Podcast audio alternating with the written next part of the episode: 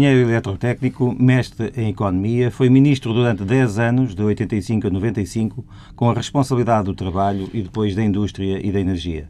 Presidiu a Comissão Executiva da Caixa Geral de Depósitos e exerce hoje a mesma função no BIC, o Banco de Capitais Angolanos, que resolveu comprar a preço de saldo o que sobrou do desastre chamado BPN.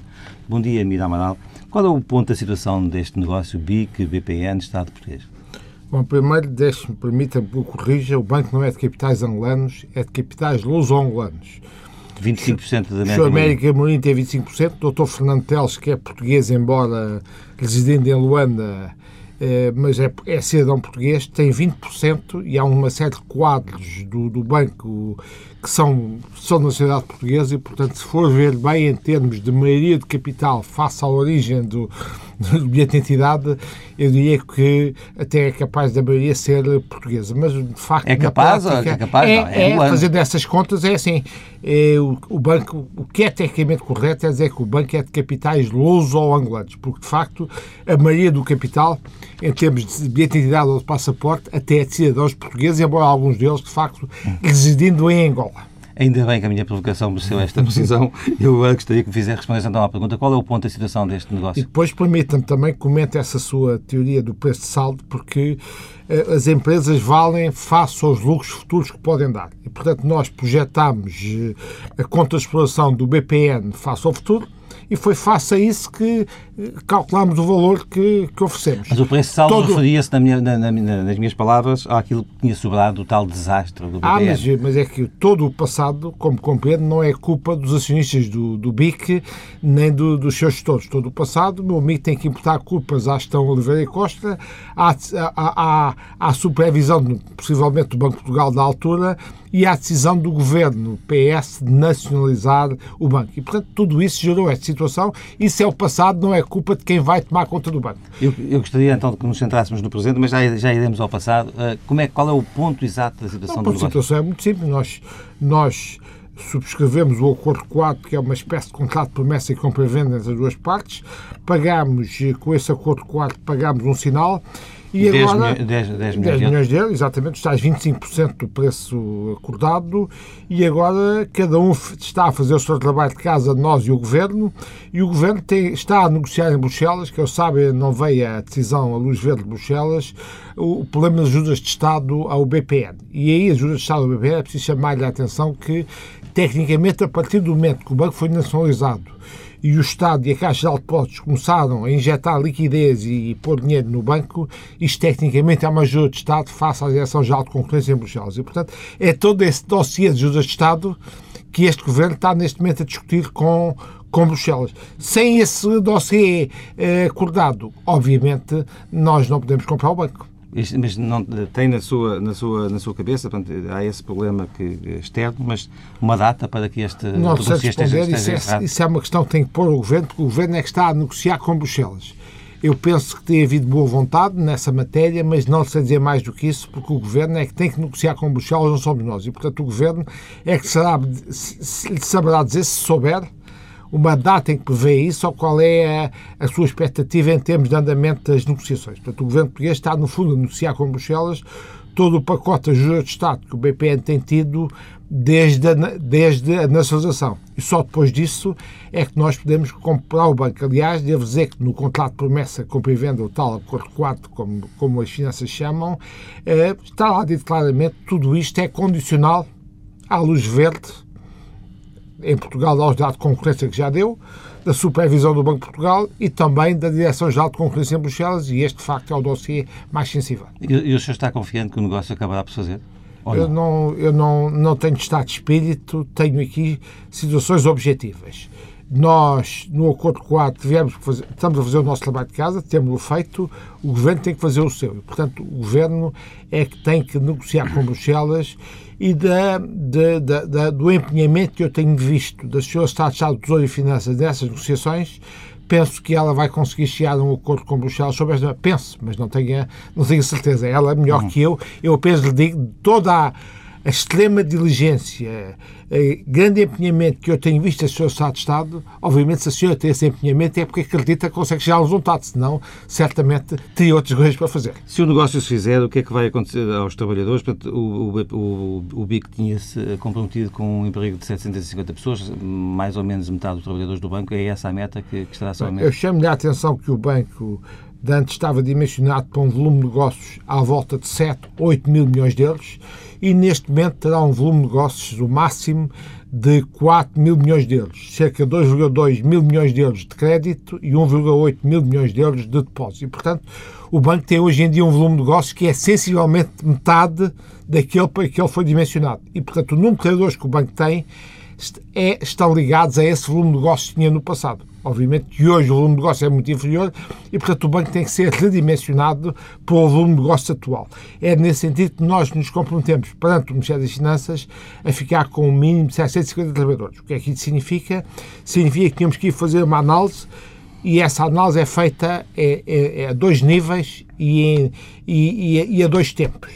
A primeira é sobre os serviços centrais do banco, esse trabalho de analisar os serviços centrais do banco e redimensionar os serviços centrais do banco face ao novo volume de negócio que vamos ter, Portanto, está, está feito. E daí decorre o número de pessoas que a gente precisa em termos de serviços centrais.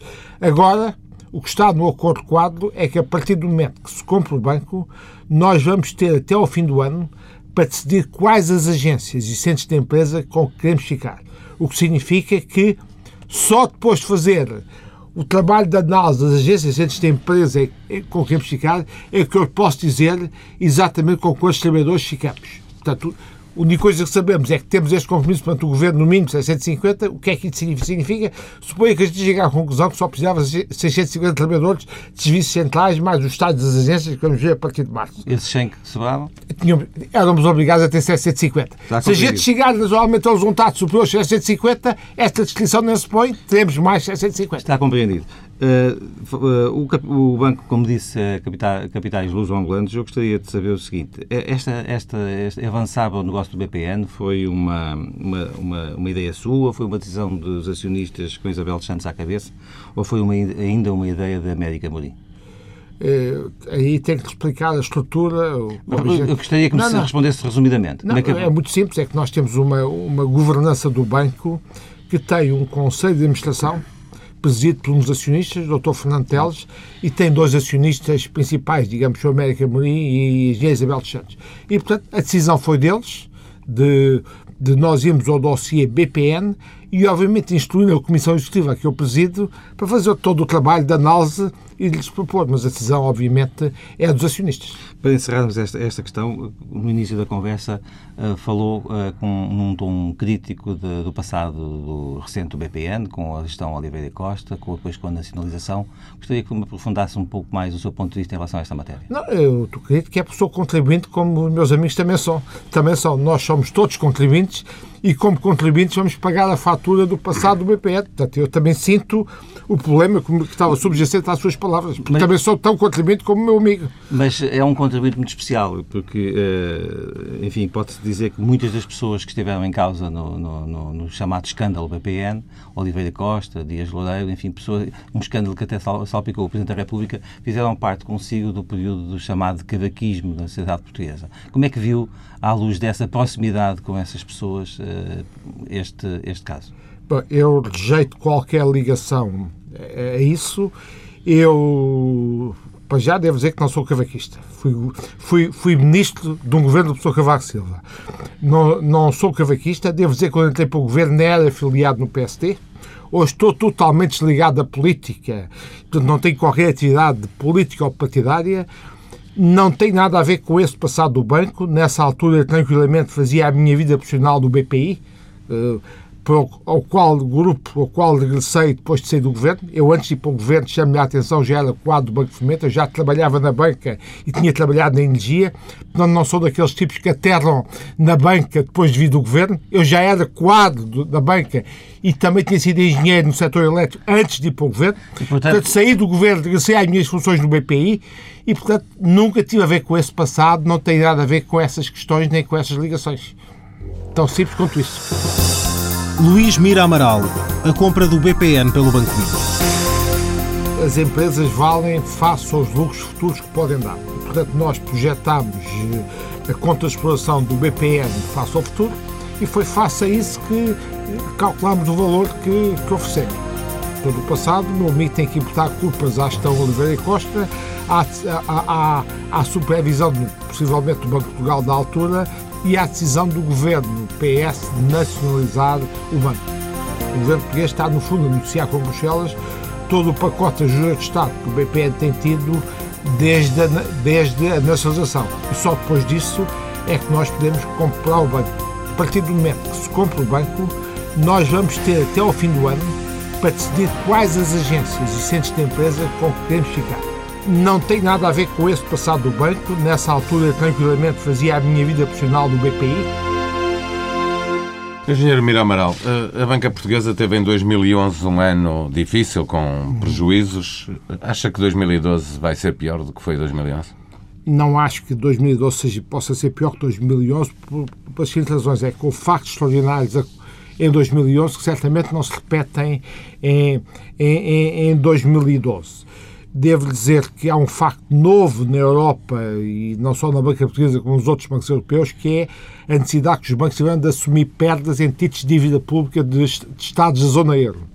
Foi óbvio no BCP e no BPI, tinham títulos de dívida pública de, de, da Grécia e, portanto, com a situação grega, eles tiveram que assumir nas suas contas uh, prejuízos desses títulos de dívida pública que valem hoje muito menos do que valiam quando foram comprados. Lembro que nos acordos estão a ser feitos com a Grécia, os credores da dívida pública grega assumem perdas de cerca de 70% do, do valor nominal dessa dívida. Portanto, isto é um facto novo que aconteceu na banca portuguesa como aconteceu na banca europeia. Aliás, devo dizer que há três anos atrás os reguladores eh, do sistema bancário europeu recomendavam a todos os bancos que tivessem títulos de dívida pública na sua carteira. Sabe porquê? Para se fazer o chamado buffer de liquidez. Porquê? Porque os títulos de dívida pública é aqueles que se compravam e vendiam facilmente, conseguia-se ter cash, se fosse necessário, eh, eh, ter cash num banco que vendeu X e depois os títulos de dívida pública eram seguros, no sentido que não tinham perdas de capital. Isso era, era o enquadramento que havia na banca antes desta tragédia grega. E, portanto, As regras mudaram hoje. A questão é que há bancos, os grandes bancos portugueses, nem todos estão expostos da mesma maneira à dívida grega. Todos eles tiveram prejuízos. Há vários factos. Portanto, há este facto novo dos títulos da, da dívida grega. Depois, houve outro facto, foi a transferência dos fundos de pensões para o Estado. Esses fundos de pensões, no caso em que os bancos não tinham os fundos de pensões totalmente provisionados, eles, a partir do momento que passam a sociedade para o Estado, também têm que assumir essa diferença de provisionamento que tinham. Portanto, aqui, aqui também levaram, de facto, na conta de exploração e nos. Não acha que o, o setor Portanto, financeiro estou português... a dizer Estou a dizer dois casos que não, não são recorrentes, são 2011 que é os títulos de dívida pública, a passagem para o Estado dos fundos de pensões, assumindo eles a falta de provisionamento que havia nesses fundos de pensões, são dois factos que não são recorrentes. Há outro facto que é a má situação do imobiliário, as imparidades do imobiliário. Aí devo dizer com toda a franqueza, já foi assumido uma parte em 2011, não posso garantir que não haja ainda sequelas disto Mas acha em 2012. Que os bancos podem regressar a resultados e, positivos em 2012? E depois devo dizer que há uma situação que os bancos não dominam, que é a péssima situação macroeconómica do país, que os bancos são vítimas. E, portanto, eu devo dizer que não estou à espera de lucros espetaculares em 2012, nem uma, nem uma situação florescente, mas estes factos que eu elenquei, que aconteceram em 2011 não voltam a repetir-se em 2012. E depois há uma questão que é muito importante, como aliás o Governador do Banco de Portugal tem referido, os bancos têm hoje uma estrutura financeira de laço de solvabilidade adequados e esse laço de solvabilidade com situações líquidas adequadas, capital próprio adequado, é justamente para quê? Para poderem acomodar estes prejuízos na, na exploração que tiveram este ano. Quando uma empresa tem uma estrutura financeira sólida e tem prejuízos no ano, isso não deve preocupar ninguém, porque é essa estrutura financeira que aguenta, acomoda os prejuízos. E é nessa situação que estão os bancos. E, e acredita, portanto, que os 12 bis, os 12 mil milhões que existem no, no no pacote de ajuda a Portugal com a Troika, que são destinados aos bancos que acabarão por não ser utilizados na não, totalidade. Eu, eu, desculpe, li essa sua expressão, portanto, é que não é correta, porque o que é que acontece? Como os bancos tiveram estes prejuízos, isto obviamente afeta, pode afetar a estrutura de capital e é nesse sentido que esses 12 mil milhões de euros podem ser necessários para reforçar o capital dos bancos. Aí eu acho que já se avançou muito, já se fez uma, uma solução inteligente e eu estou convencido que bancos como o BCP ou o BPI podem ter que recorrer a essa, essa linha de apoio, mas é de uma forma inteligente. Como é que é isso? É aquilo que se chama na gíria inglesa os COCOs. O que é os COCOs? É os Contingent Convertible. O que é?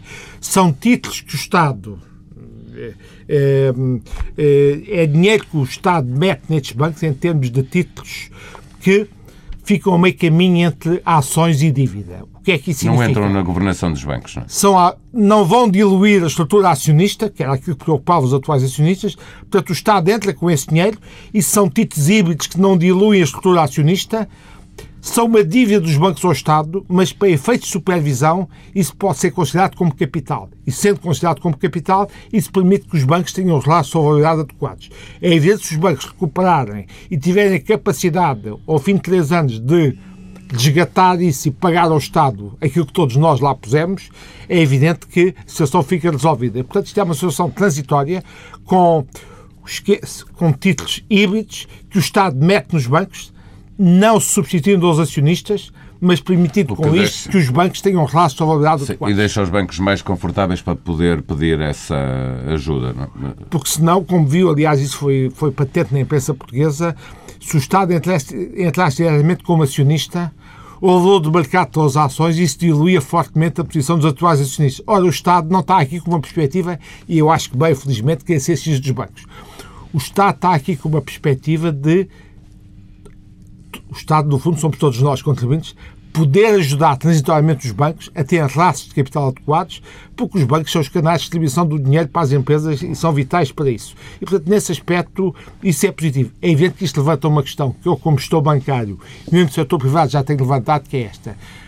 Se os bancos, quando têm algumas dificuldades, o Estado, não só o português, como os outros Estados europeus e até americano, têm entrado a ajudar os bancos, isso significa que quando os bancos estamos numa época próspera de crescimento económico, mesmo que o banco seja privado, eu acho que há legitimidade para o poder político poder ter alguma intervenção dos bancos, não em termos de gestão dos bancos, mas sim em termos de poder limitar eh, remunerações de gestores ou ter alguma coisa a ver sobre essa matéria. Porque, no fundo, nestas decisões difíceis, todos esperam que os Estados europeus e até o americano venham a ajudar os bancos, como vai acontecer em Portugal. Portanto, quando estamos na época das vacas gordas, também é legítimo que, como os bancos te, geram um bem que é, que é um bem público, que é a confiança dos depositantes, também é legítimo que o Estado, ou que o poder político, numa época de crescimento económico sólido, possa ter alguma intervenção moderadora sobre as remunerações ou sobre as decisões eh, dos bancos. Fernando Ulrich, a propósito desta uh, crise do sistema financeiro, uh, já defendeu que pode haver necessidade de fusões. Com, com a leitura que faz do sistema financeiro português, uh, o engenheiro Mira Amaral acha que essa é uma solução para a banca portuguesa, a, a, banca que está mais exposta, obviamente. Eu diria que numa altura em que a economia portuguesa entrou em grandes dificuldades, que aliás para mim eram óbvias há vários anos que íamos chegar a esta situação, que o Estado está praticamente quase em falência e que a economia portuguesa eh, não tinha capacidade só por si se financiar, é evidente todas as estruturas acionistas, quer das empresas em dificuldades, quer dos bancos, que não estão em dificuldades, mas tiveram necessidade desta ajuda temporária, podem ser mudadas. E, portanto, eu antevejo, não só para os bancos, mas num horizonte a 3, 5 anos, alterações das estruturas acionistas no setor económico português, setor económico ou financeiro. Portanto, isso para mim é perfeitamente não. Aliás, é o que sempre tem acontecido na história económica, sempre que um país em dificuldade. E por via disso, as suas empresas também têm que, têm, têm que fazer eh, reestruturações. No contexto disto, pode haver mudanças de estrutura acionistas. E, portanto, eu quero nos bancos, quer nas grandes empresas, acho perfeitamente lógico, plausível, que num universo de três anos as geografias acionistas possam mudar. Deixa-me fazer uma última pergunta sobre o banco. Estamos em maré de privatizações. Eh, é a favor da privatização da Caixa Geral de Depósitos agora ou num neste futuro momento breve? não se põe, repare, num contexto em que até bancos privados necessitarem de divisão do Estado, não é realista discutir essa questão agora. A meu ver, como eu já disse outro dia no Diário Económico, o que eu acho é que a estrutura de governação da Caixa devia ser mudada. De facto, não houvesse. Isto não tem a ver com este governo, tem a ver com todos os governos. Não houvesse uma ligação direta entre o Ministério das Finanças e, e a Caixa Alto Posto. Mas eu não ponho em causa, nem discuto, nem vale a pena discutirmos a natureza pública da Caixa neste momento. Eu acho é que havia de haver, devia de haver um Conselho Geral formado por senadores da República Portuguesa com uma competência técnico-financeira e uma reputação, moral inatacáveis, por forma que fosse esse Conselho Geral que designasse os órgãos sociais da Caixa, para servir aí um buffer entre o poder político, o governo que está momentaneamente em funções e a nomeação dos administradores da Caixa. É isso que eu defendo, que aliás já o disse no, no Diário Económico. No fundo, era que não pôr em causa a natureza pública da Caixa neste momento, mas é desgovernamentalizar as nomeações dos órgãos sociais uh, da, da Caixa. Em termos, em termos futuros, não me choca alguma, não neste momento, por razões que vos disse, mas em termos futuros não me choca alguma entrada de capital privado numa estrutura acionista da Caixa de Portos. Luís Mira Amaral, a banca portuguesa esses 12 mil milhões de euros podem ser necessários para reforçar o capital dos bancos. Mesmo que o banco seja privado, eu acho que há legitimidade para o poder político poder ter alguma intervenção dos bancos. Eu antevejo, não só para os bancos, mas num horizonte a 3, 5 anos, alterações das estruturas acionistas no setor económico português, setor económico financeiro. A estrutura de governação da Caixa devia ser mudada.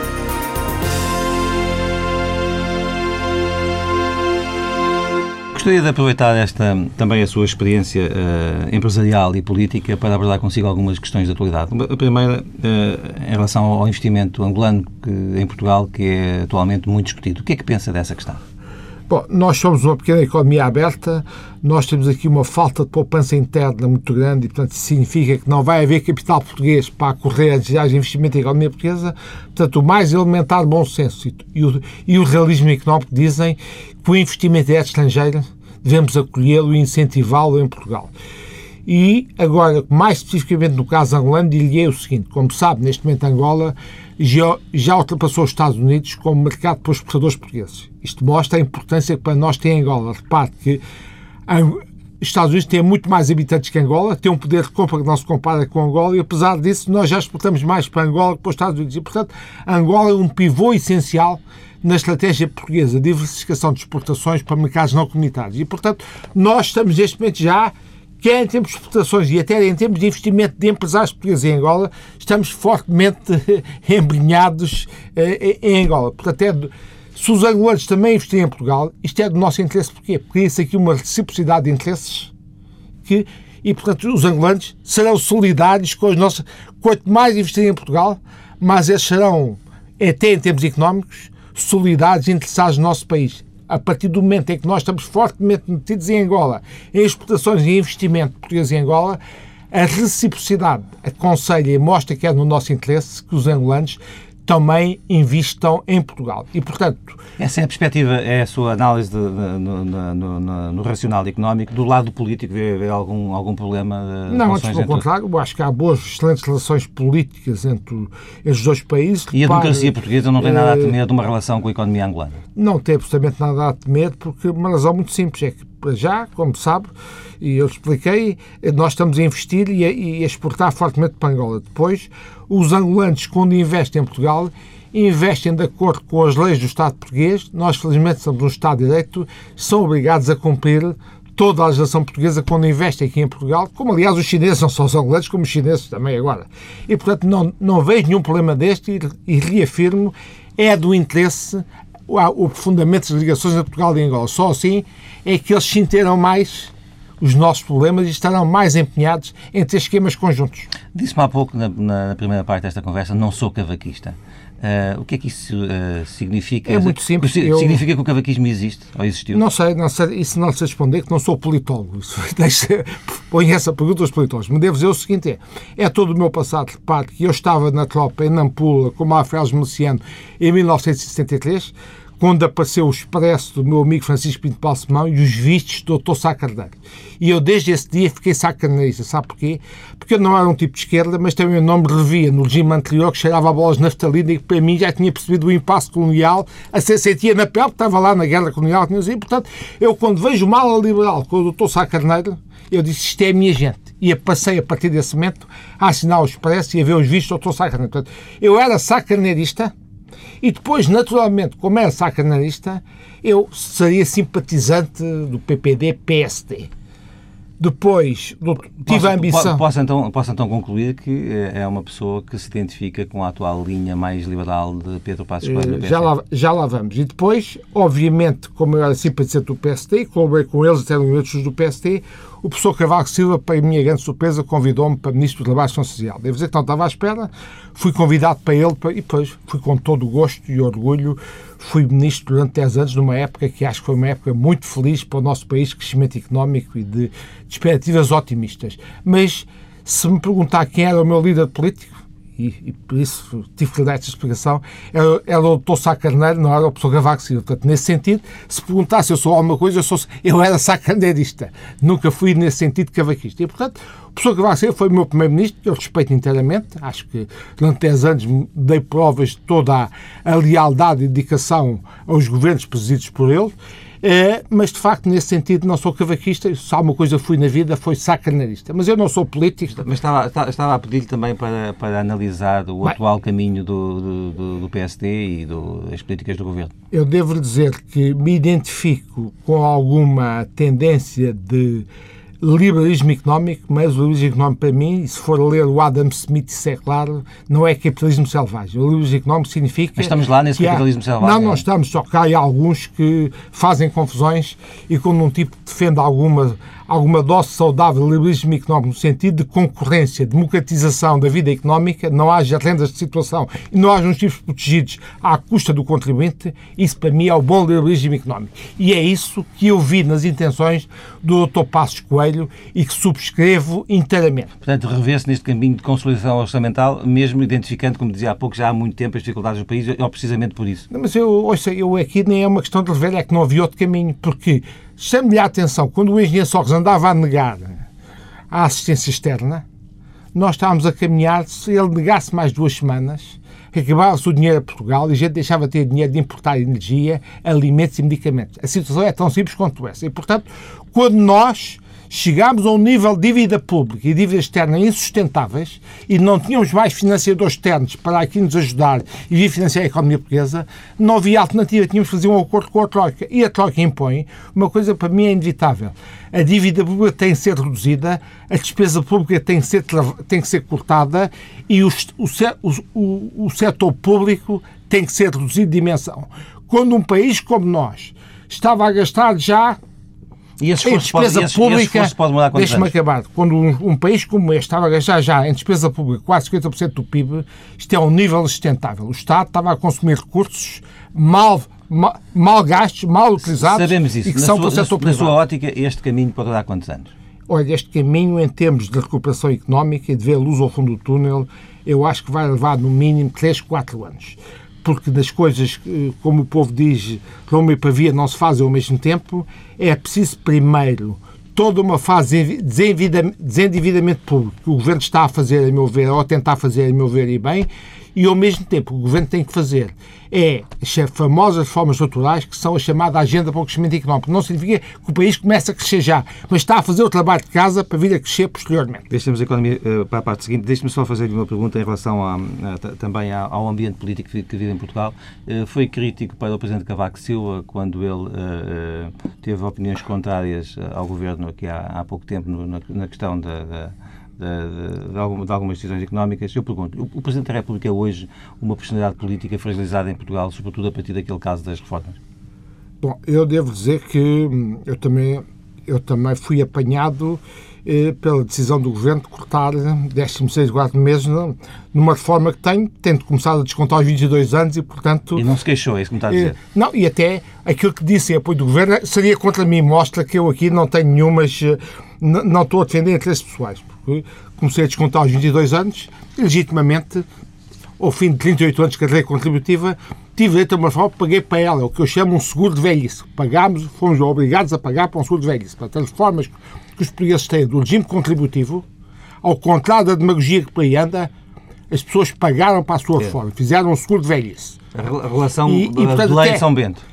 É, o, que, o que disse na altura é que, na situação que o país estava no momento, era muito aborrecido, não era agradável, mas não havia alternativa senão esses cortes de vencimentos de funcionários e de reformas. Disse mais e escreveu no Expresso depois, é que isto só permitiu ao governo ganhar algum tempo para fazer, para fazer a reforma do setor público e a reforma da administração pública, porque se não fizer, isto torna-se muito, tudo muito complicado. Mas responda-me à minha pergunta, por favor, como é que vê as relações entre a Presidência e, a, e o Governo? Olha, e, contrariamente ao que muita gente pensa, não era por o Presidente da República ser do PSD e o, e o Governo e o Primeiro-Ministro do PSD que não irá haver problemas. Eu acho que este país, eh, com um Governo que é jovem, gente jovem, acho que é muito importante a função moderadora do Presidente da República. E, portanto, quando vocês falam em algumas tensões ou em algumas dissonâncias, eu vejo isso de forma extremamente positiva, no sentido uhum. em que o Presidente da República exerça uma magistratura de influência e ele e está possa, com, neste momento ou não? E possa, com a sua experiência, que é, que é política, que é superior do Dr. Passos Coelho, exercer alguma magistratura de influência, há uma moderação nas decisões do governo.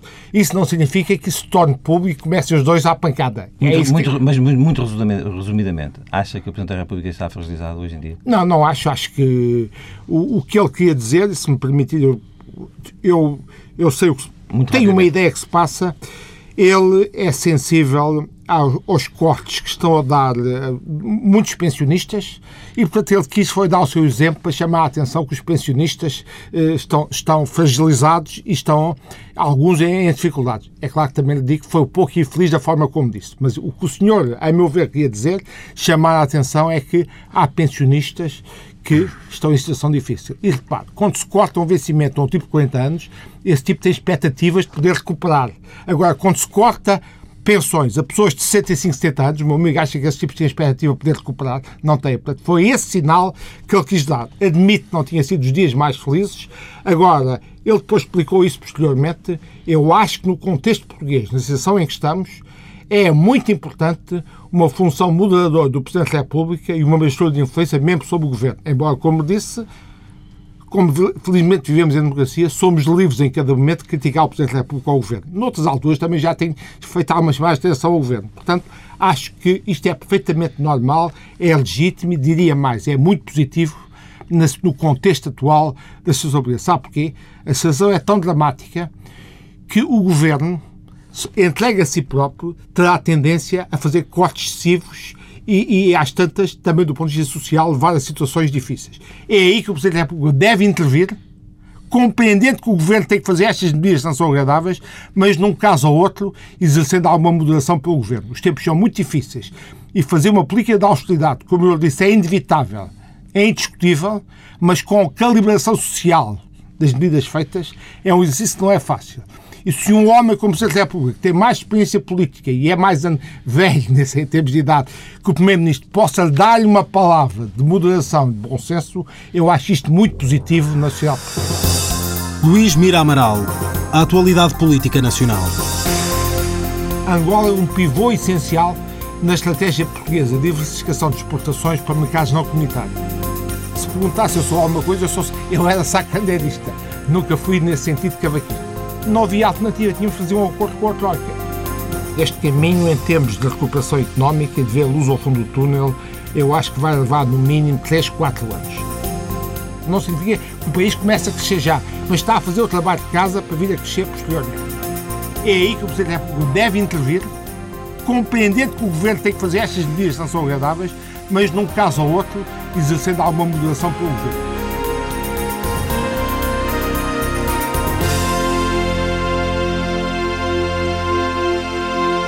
Engenheiro Amaral, e aí entra também a Troika, que esta semana começou a avaliar novamente o país pela terceira vez, para avaliar se estamos a cumprir ou não as metas.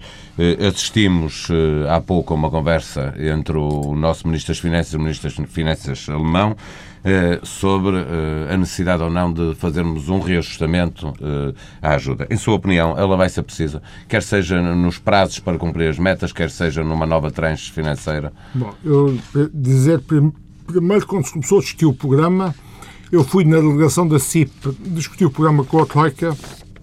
Chamei a atenção que faltava ali uma linha que hoje toda a gente percebe que é necessária, que é uma linha de financiamento às empresas. Porquê? Porque, de facto, a gente hoje da banca não tem, não pode ir aos mercados externos eh, captar recursos para financiar as empresas e há um problema sério de liquidez no setor bancário que está a afetar as empresas da economia real. Portanto, isso já na altura, antes do programa ter sido fechado, isto para mim era evidente. E, portanto, eu mantenho isso que disse, como aliás outros economistas já têm dito agora. Isso não significa que nem o programa que foi feito o governo não esteja a cumprir. Portanto, eu não aceito a leitura, que às vezes alguns tentam fazer, temos que renegociar. Se essa leitura é, significa que o governo não está a cumprir o programa e temos que ajustar, isto é falso, é errado. O que eu aceito perfeitamente... A leitura principal é de que, estando a cumprir, eh, eh, o caminho não, não, não, não é o melhor. Eh, é preciso haver crescimento, é preciso haver economia. Eu já expliquei, isso é totalmente irrealista que é crescimento económico neste momento. Andámos 10 anos com o país estagnado, a competir com o Haiti em termos de crescimento económico, querem que agora com o governo, que apanham os países em situação de falência, de um dia para o outro, ponham o país a crescer, isso é irrealista. O país não vai crescer com aumento de do déficit público, através da despesa pública, o país não vai crescer para o governo injetar dinheiro nas empresas, que aliás não tem dinheiro para fazer.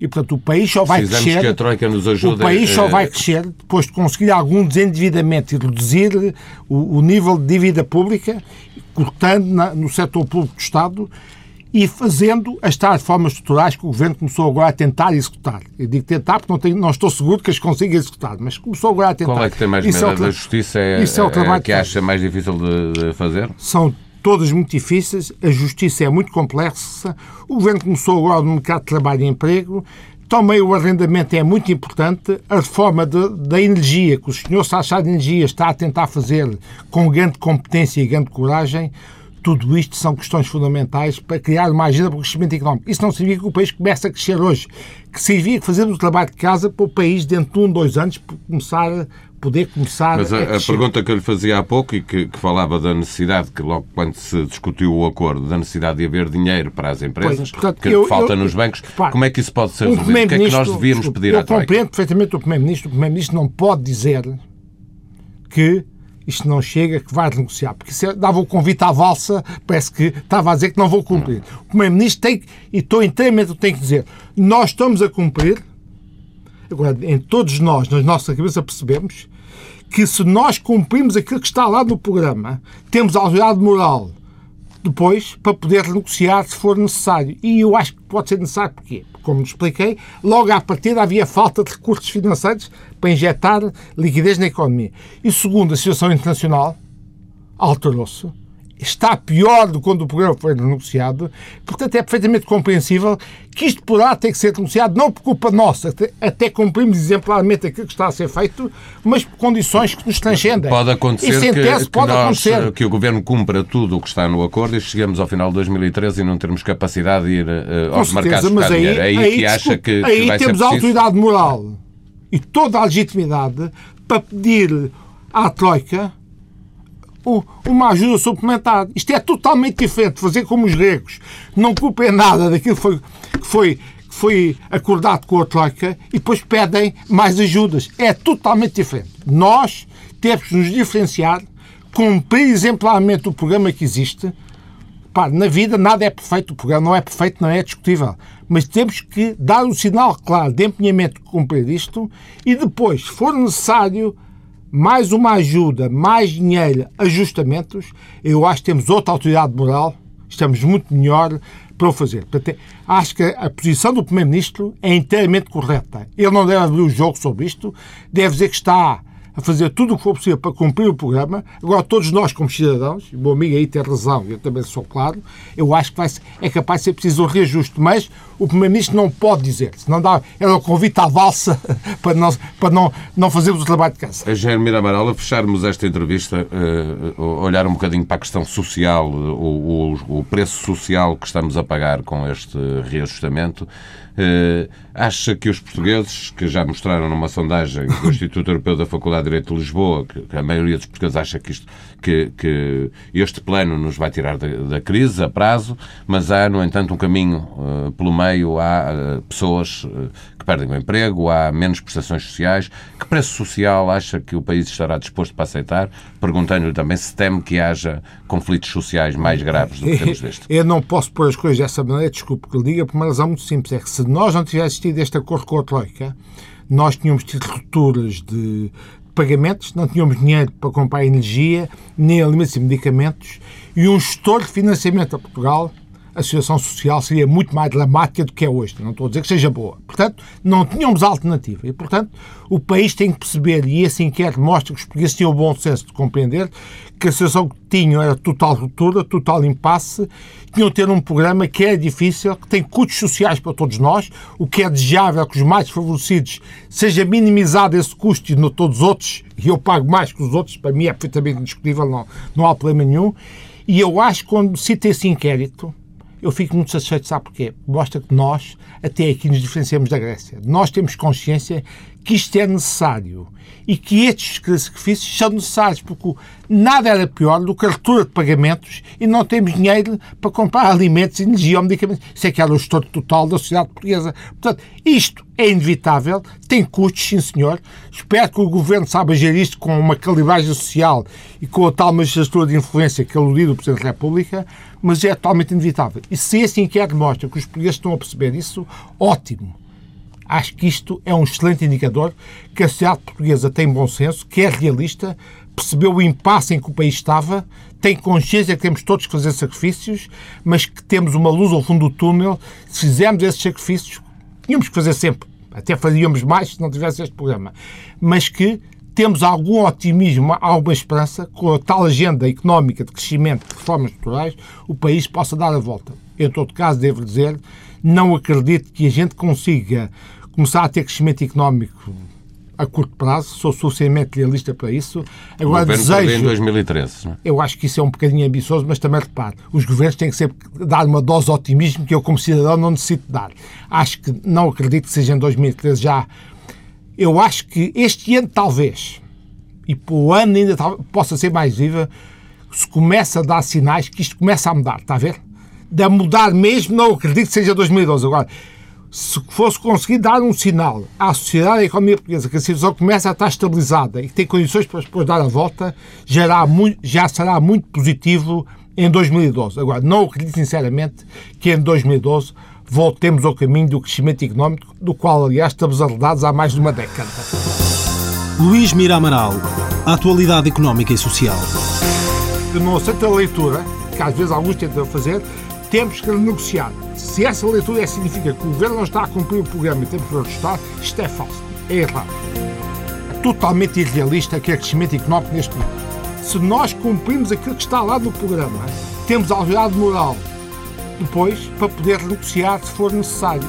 Nós temos consciência que isto é necessário e que estes sacrifícios são necessários, porque nada era pior do que a ruptura de pagamentos